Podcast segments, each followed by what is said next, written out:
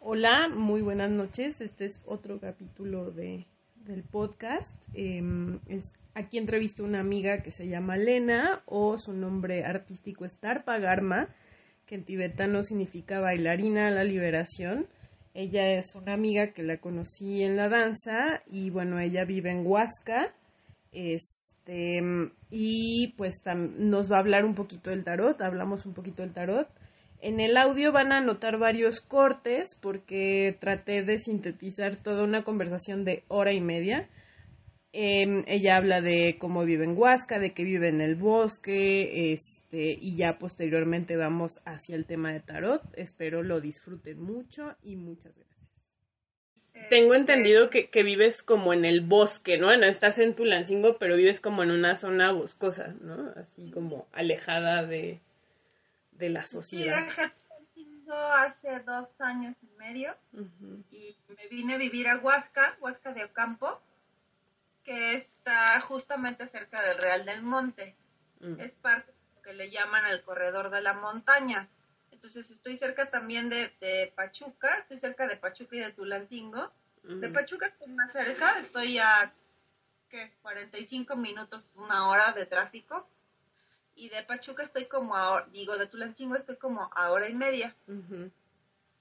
Entonces, pues es un pueblito muy pequeño, la verdad no sé exacto, eso es lo, tengo dos años y medio viviendo aquí, no sé cuántos habitantes tiene Huasca, porque aunque el pueblo en sí es muy chiquito, pues hay muchas comunidades alrededor. De, a un festival muy interesante es que ellos les dieron un terreno por parte del ejido de la Raya, que es cerca de Singilucan, Hidalgo, para eh, la recuperación de la cultura del maguey, porque esa es una, o solía ser una zona magueyera, y pues los campesinos han dejado de dedicarse al pulque, o se dedican al pulque y a todo lo relacionado con el maguey, por la siembra de la cebada para la, la cerveza. Oh, un poco el bosque de, en esas zonas y este y mis amigos hacen cada año un festival para pues, para dar difusión a todas las actividades que ellos hacen de recuperación de la cultura del maguey. Entonces, aparte de que pues hubo comida muy rica y obviamente pulque curados. Ay, qué rico. Tienen unas proyecciones, mm. porque también está haciendo como una recuperación de las recetas como tradicionales de esa zona. Eh, en fin, hacen muchas cosas y está muy interesante. Pero bueno, pues qué chido que, que estés por allá y que tengas este estilo de vida tan distinto yo te conocí por el tribal belly dance, ¿no? Y, y, por estas eh, danzas de Medio Oriente. ¿Cómo, llegaste a esto, no? Y, y, también tengo entendido que lees el tarot y haces como un buen de cosas. Entonces, cuéntame de ese lado brujilesco tuyo. A ver. Es que mi mamá dice que le salí hippie, ¿no? yo, yo soy la oveja Greenpeace y todas esas cosas de mi familia. Entonces, pues yo llegué a, mira, yo empecé, yo bailé desde niña, o sea, mi mamá siempre me procuró como actividades tanto deportivas como artísticas. Y pues hice muchas cosas de niña, ¿no? Que nadar, que jugar basquetbol, que voleibol y que este un poco de senderismo también con mis primos y mis tíos. Pero este, a la danza siempre, siempre tuve una conexión con la danza porque empecé ballet muy chiquita, como de cinco años. Estaba muy chiquita. Y afortunadamente había una maestra en Tulancingo que era la única que tenía su academia de, de ballet y estuve varios años con ella. Cuando nació mi hija, yo quería que ella también este, estudiara ballet y estuvo varios años también. Después se nos dio la oportunidad de mudarnos a vivir a Cuernavaca. Ahí fue donde reconecté otra vez con la danza, pero curiosamente no fue con el tribal. fue con el hawaiano y con el taitiano. Porque había un grupo de, o sea, el grupo donde iba mi hija de niña y el grupo de las mamás. Entonces ahí fue donde este pues ya me lo tomé más en serio y de hecho empecé a hacer cursos de formación de maestras para tahitiano y hawaiano. Y en algún punto, este, que se me botó la canica de empezar a dar clases, conocí a Sharon Kerr, que Sharon Mm. en Tepoztlán. Yo me mudé a vivir a Tepoztlán y, y en ese momento Sharon estaba ahí en, en Tepos. No sé si sigue viviendo en Tepoztlán, creo que sí, creo que todavía vive allá. No sé, la verdad. Eh, eh, en ese momento estaba ella ahí y la invitamos a participar en, en el, en el espacio que teníamos varios amigos, ¿no? Este, Kena Costa, que es una bailarina de Odissi, de las primeras bailarinas de, Sí, de sí, sí. en México, que se pudo ir a la. India estudiar y luego volver y entonces, conocí gente muy, muy interesante, entre ellos Sharon, y me enamoré del tribal. Me enamoré del tribal porque además Sharon tiene una, o tenía, una manera muy particular de, este, de transmitir. Más grande, como de veintipico, que ya era mamá, me fui a vivir a Cuernavaca. Entonces, en Cuernavaca eh, encontré un grupo de budismo Shambhala, que yo no sabía Mm. ni siquiera la diferencia entre las escuelas de budismo. Yo simplemente vi meditación budista y dije, pues voy a ir, ¿no? Porque me gustaría retomar esto ahorita, ahorita que soy mamá, ahorita que tengo tiempo de hacerlo y ahorita, no sé, o sea, dije, ah, es ahora, ¿no? y así fue como, este, pues ya lo- se convirtió en algo pues más este constante en mi vida, ¿no? Porque ya a partir de ahí, pues sí, ya. Y, y este grupo de Shambhala pues tenía su sede en Tepoztlán, Ujú, ujú. justamente Ok. en Tepoztlán. Ahí fue donde recibiste el nombre de Tarpa Garman. Sí, sí, fue en Tepoztlán ya como unos dos años después que te estoy diciendo que empecé a ir al grupo de meditación de Cuernavaca. Ujú. Pude a vivir a Tepos y entonces ya empecé, pues, a- o sea, ya me incluí, digamos, en la comunidad que era, pues era chiquita, pero ya estaba muy bien establecida. A estudiarlo, como que yo siempre tuve esta idea chocante en mi cabeza, o sea, como que no me hacía mucho sentido que la gente se fuera a, leye- a leer las cartas por por querer saber como que, que el futuro, ¿no? Y yo decía, es que esto es algo más. Y, y entonces, pues, eso y que ya te lo había comentado un poco en el live, en algún momento hubo una temporada que se agarraron de hacer este ferias de libro en Tulancingo Ujú. y llevaban entonces pues un montón de cosas que ni, o sea, de todo tipo de libros, pero pero entonces ya había esto- estos este, saldos como de libros de, de, de todo lo New Age, espiritual y así. Entonces, haz de cuenta que ponían en una mesa ahí aventado, to- así como todo, ¿no? Y, y en esas ferias de libros, o sea, yo llegué a comprar tesoros, tesoros de libros, y porque nadie les hacía caso. O sea, y luego en un lugar como Tulancingo, pues menos. Wow. Yo era la única que le compraba a los que llevaban de esos, de esos, este, así. Y en una de esas me encontré una baraja de tarot nueva, este, de tarot de Marsella. Muy barato. O sea, porque aparte, ¿sabes? Creo que, ¿sabes? Compré ese y después en una siguiente edición de, esa, de ese tipo de ferias de libro, así como de saldos, este, me compré uno de Leonardo da Vinci. Y entonces, primero las cartas del tarot de Marsella siempre me han parecido bien enigmáticas. O sea, yo las veía y yo decía, pero ¿cómo? O sea, ¿cómo alguien que lee las cartas, este, con estas figuras, te puede decir que así y así y así y así, ¿no? Porque además yo ya me había ido a leer las cartas por pura curiosidad en algún momento con una señora que era famosona en Tulancingo que echaba las cartas, ¿no? Y decía yo, güey, ¿y cómo supo? ¿Cómo supo esto? ¿Cómo supo aquello? ¿No? Como que ahí yo no tenía una comprensión tan clara cómo funciona y, eh, y, y lo que genera lo- la mente y los pensamientos, ¿no? O sea, a pesar de que ya meditaba y ya tenía años de práctica de meditación, pues tú sabes que la práctica de meditación está enfocada en otra cosa, Ujú. realmente. Mantenerte presente y como en otra, sí tiene otro enfoque, ¿no? Muy distinto. Entonces, como que de conocer el funcionamiento de la energía y de la mente de este lado, pues la verdad no, no, no, no lo entendía bien, pues, o sea, tenía una idea, pero no lo entendía bien. Entonces, cuando empecé a estudiar con segundo, me enamoré.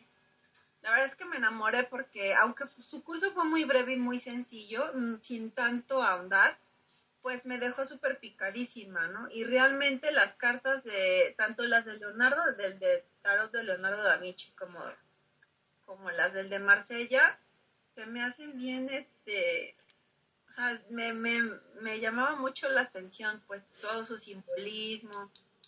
Y yo creo que por ahí fue, o sea, como que esta onda de los, del simbolismo fue lo que me, me, atrapó, ¿no? pues ya después empecé a estudiarlo pues un poquito más en forma, a investigar un poquito más y así solita realmente he sido autodidacta y bueno, ahora creo que llegué a un punto en el que me gustaría como encontrar un, mentor que, tenga mucha experiencia y que además resuene su, ¿no? su, su, sí, su forma de verlo con la mía y creo que ahorita me gustaría, me gustaría mucho como tener un maestro o maestra. Pues sí, por ejemplo, ¿qué podrías decir? O sea, ¿en qué se podría diferenciar para ti en tu sentir que, que es válido, ¿no? O sea, este del Marsella con otras barajas, lo que estábamos hablando un poquito de life. Em, para ti, ¿qué es lo que te jala de esa, de, ese, de esa baraja? pues son sus símbolos, son sus simbolismos, aunque todo el tarot de simbolismo se da baraja como que ese estilo de, de, dibujo medieval, sí. porque en realidad esa, esa, baraja es medieval 100%.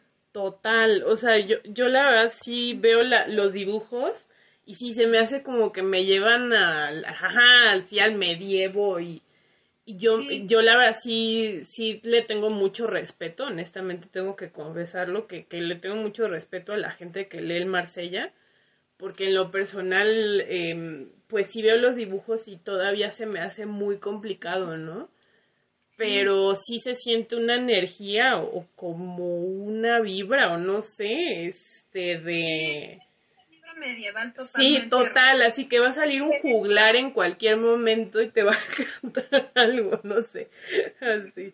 Sí, creo que fue eso, o sea, que tengo ese, eso fue eso, sí, porque como que siempre me habían llamado también la atención las gitanas, y todo como este misticismo alrededor de las cartas y las gitanas, porque si uno lo piensa y relaciona, ¿no? Como visualmente, pues te pintan a la que lee las cartas Sí, claro, total, total. Con, su, con sus cartas, ¿no? Así súper. Entonces, la verdad, creo que sí es mucho eso. Esos símbolos con los que, me, no sé, en alguna parte de mi mente así hace clic. Total. ¿Cuál es tu, tu carta favorita? ¿Cuál te gusta más? Mi carta favorita, tengo varias, pero últimamente, así como la que me, me gusta mucho, es la emperatriz. ¿Por qué te gusta? Cuéntanos un poquito. Pues es que la emperatriz representa muchas cosas. Para empezar, la, la ponen como la, como la fecundidad, ¿no? Como la representación de, la, de lo fecundo. Entonces eso, eso se me hace muy bonito porque se me hace una carta muy relacionada con lo femenino, obviamente, pero con la tierra, ¿no? Como a un nivel también más profundidad. Solo como de tener hijos, ¿no? Sino de mentalmente también esta capacidad como de, de crear. Entonces, este, ella simboliza muchas cosas que en este momento a mí me, no sé, me, tocan mucho, ¿no? Claro. Por eso me gusta mucho esa, pero también pues hay otras cartas. Por ejemplo, también a la hora de leer, eh, que me salga, por, por ejemplo, también el hierofante o estas, o sí, o sea, los arcanos son, son la onda, ¿no? sí, pues sí. Fuerza, poder. La fuerza, sí, no, pues es que los arcanos es como... Ay, no sé. Pues es bien difícil definir algo que no. que, ajá, que no, no lo puedes escribir como tan lógicamente, ¿no? Sino que es como algo que se siente, es algo que son figuras que son muy importantes, ¿no? Como... Sí, solas comunican, o sea, una vez que ya te familiarizaste con su simbolismo, híjole, sí, sí, es muy bonito. Por ejemplo, eh, ¿tú qué opinas o para ti cómo es la manera que tú consideras que la gente mm, debería de aproximarse al tarot? O sea, me acuerdo que me preguntaste en algún momento, oye, el, el tarot me lee el futuro o no, o así, pero tú cómo, con qué mentalidad o cómo recomendarías acercarte al tarot? Yo creo que el enfoque eh, actual, o sea, porque obviamente no puede ser el mismo que, que hace muchísimos años, cuando esto surgió, que sí es, pero a la vez se fue, se fue deformando ¿no? con el paso de los años o complementando como haya sido, eh, sí debe ser como la visión de una herramienta de autoconocimiento. y, y eso es algo muy profundo, muy, muy profundo, porque realmente en esos arcanos está compilado el conocimiento esotérico de este, o sea, que resume, híjole, una cantidad inmensa de conocimiento que, está ahí de algún modo como velado. En esa época, pues ya se tenían que esconder, ¿no? Los, los que se decían ser magos, no, no necesariamente eran bien vistos, o los adivinas y este tipo. Entonces, es cuando se empieza a ocultar, ¿no? Como el conocimiento este, antiguo, ¿no? Antiquísimo. De, y, que además es de varias culturas, entonces yo siento que este que con el solo tarot así uno tiene para estudiar toda la vida un montón de cosas. Entonces sí creo que como herramienta de autoconocimiento es como realmente podemos este, acceder ¿no? a, a, ese conocimiento y que está muy válido compartirlo, o sea, porque y no todo el mundo siente el llamado a ese tipo de, de ¿no? de simbolismo, pero es muy válido leer para otros y incluso necesario, pero sí creo que más que una herramienta de adivinación, ¿no? este es una herramienta de autoconocimiento. Ok, y um, ¿cuál, por ejemplo, crees que... Mm, o sea, un uso que no recomiendes del tarot, así que digas, mejor no, por ahí no, así como que, que consideres. Híjole, es que más que el uso es como la intención, ¿no? O sea, como, o el, sí, o el tipo, ay, no quisiera decir esto, pero ay, sí lo voy a decir. es como el tipo, tipo de las personas que a veces se acercan a este tipo de herramientas y lo hacen desde un desconocimiento o desde un o también de un ego, este, pues de un ego de control, de un ego de eh, avaricia, como desde esos lugares creo que se puede convertir en algo muy perjudicial. Claro. Eh, porque entonces muchas personas buscan, o sea, que hay muchas personas que tienen la intuición, digamos, o el, o el así, les viene la idea de, me voy a leer las cartas porque quieren entender qué, les, qué, está, qué está pasando con ellos en ese momento. Entonces, si reciben, si no reciben una, una, una lectura, una retroalimentación por alguien que, tenga un nivel de conciencia, este, pues como centrado, focalizado, como realmente en servir, en ayudar, que esa persona también haya recorrido su camino, independientemente de cuál sea. Y, y, pero que sea como desde un afán y desde un, de un interés de ayudar a los otros a darse cuenta qué es lo que está pasando, que pues uno va a preguntar siempre que si el trabajo, que si el dinero, que si el amor, ¿no? Entonces, este, o sea, siento que hay personas que lo hacen y, y su misma energía interfiere pues con realmente transmitirle a la persona un mensaje que realmente le sea útil. Claro, sí, sí es complicado. Es que veo sí, como no es para todo el mundo leerlo, la verdad. sí, sí es complicado. La verdad es que sí me ha tocado en, en ocasiones que si yo no estoy como en un buen mood, la verdad es que no, no, puedo. Incluso yo misma, eh, o sea, hago muy muy contadas lecturas por lo mismo, porque sí, sí trato de estar por lo menos en un buen mood, porque si no, sí siento que, ajá, que mi propia energía o mi propio ser como que se está poniendo, ¿no? De por medio. Sí, entonces creo que esto es algo que parece muy, o sea, que se dice muy sencillo, que es muy, suena como, y que, y que puede sonar muy New Age, ¿no? porque, pero no lo es, o sea, en realidad no lo es y, e, sí, es muy profundo. Sí, sí, sí. Entonces yo creo que muchas personas que, que tiran las cartas, este, lejos de ayudar a las personas que les consultan, o sea, se hace como una maraña. Sí, sí, luego puedes meter como muchas cosas, ¿no?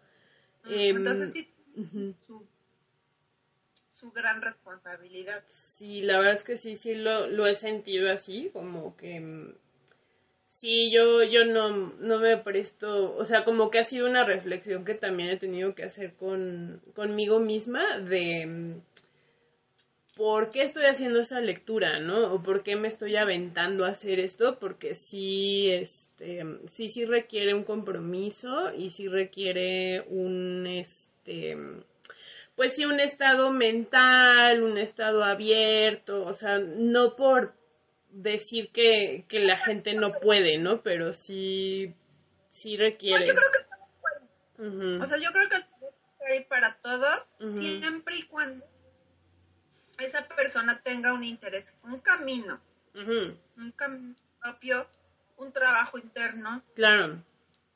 Y entonces, pues, eh, y una intención clara de por qué lo quiere hacer. ¿No? O sea, de por qué quiere. Incluso si la intención muy básica es decir, pues, porque, porque quiero, este, o sea, leer para, o quiero echarlo para otros. Hay muchas personas que leen el tarot y no lo leen para otros. O en muy contadas ocasiones y saben mucho y no lo dicen. No van, no van diciendo es que yo leo y, y, eso yo lo entiendo muy bien. ¿Por qué? Porque cuando uno hace público, digamos, ¿no? Que anda en esas cosas, luego también se queda de alguna manera expuesto también a que se busquen para cosas con las que no resuenas. Pero bueno, ahí es donde aplica el discernimiento y saber poner límites.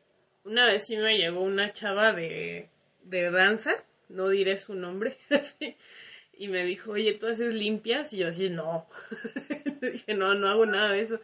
Eh, le pasé unos mantras, le dije, mira, yo estos mantras, pues, pues los uso para limpiarme yo, ¿no? Para como medio trabajar.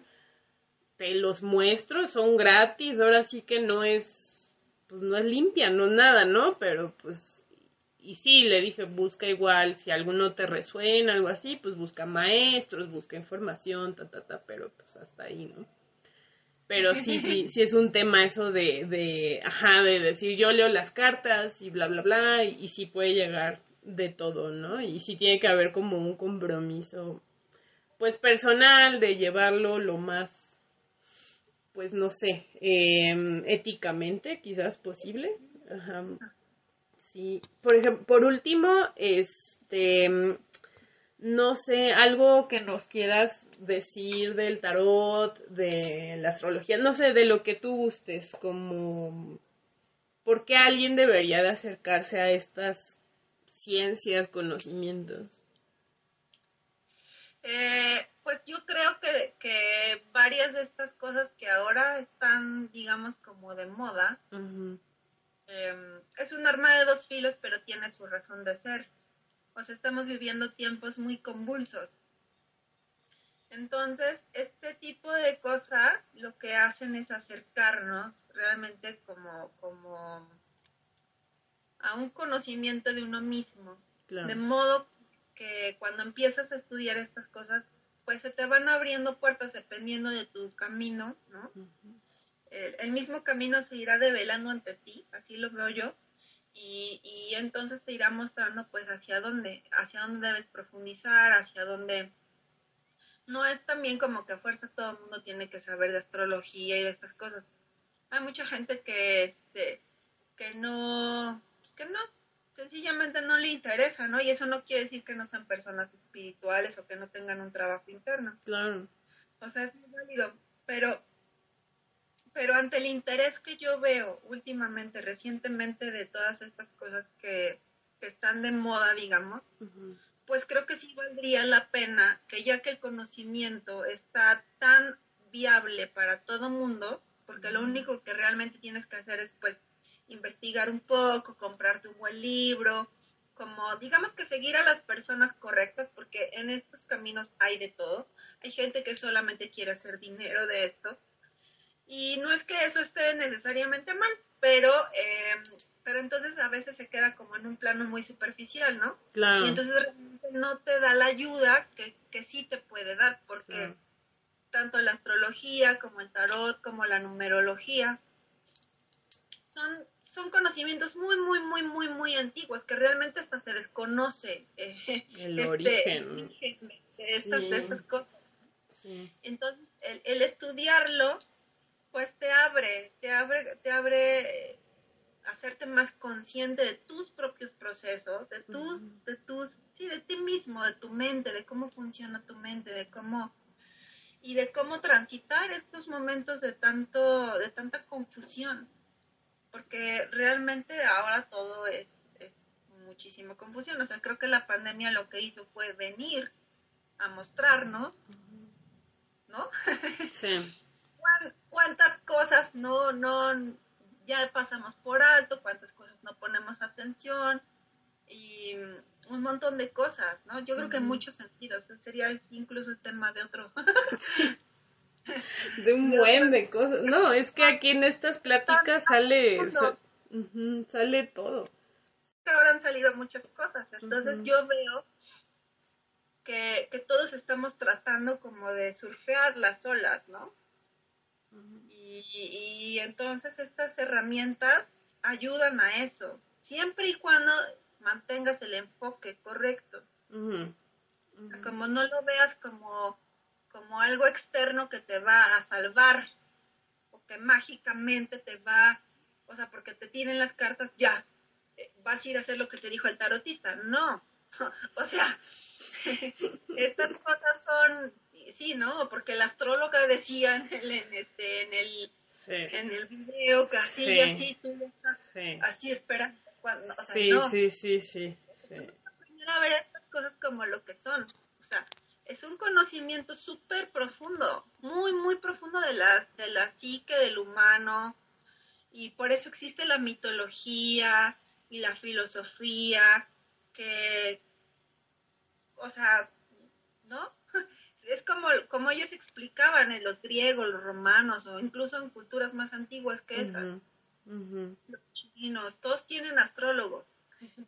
¿No? Este, este, este, esta conexión con, de la Tierra, con, con el cosmos, con el espacio, pues siempre ha estado ahí, ¿no? Y el tarot es parte de esto, cosas, y que se ha transformado al punto que, que mm, pues están gestando cosas. Y y se llama Mandala Sabiduría Lunar mm. porque siempre he tenido una conexión muy profunda con la luna mm. y es lo que realmente he estudiado como más a fondo en cuestiones de astrología este los últimos mínimo como cuatro o cinco años entonces este, me sorprendo cómo todo se, se, se va entretejiendo y se conecta y yo digo ay y yo yo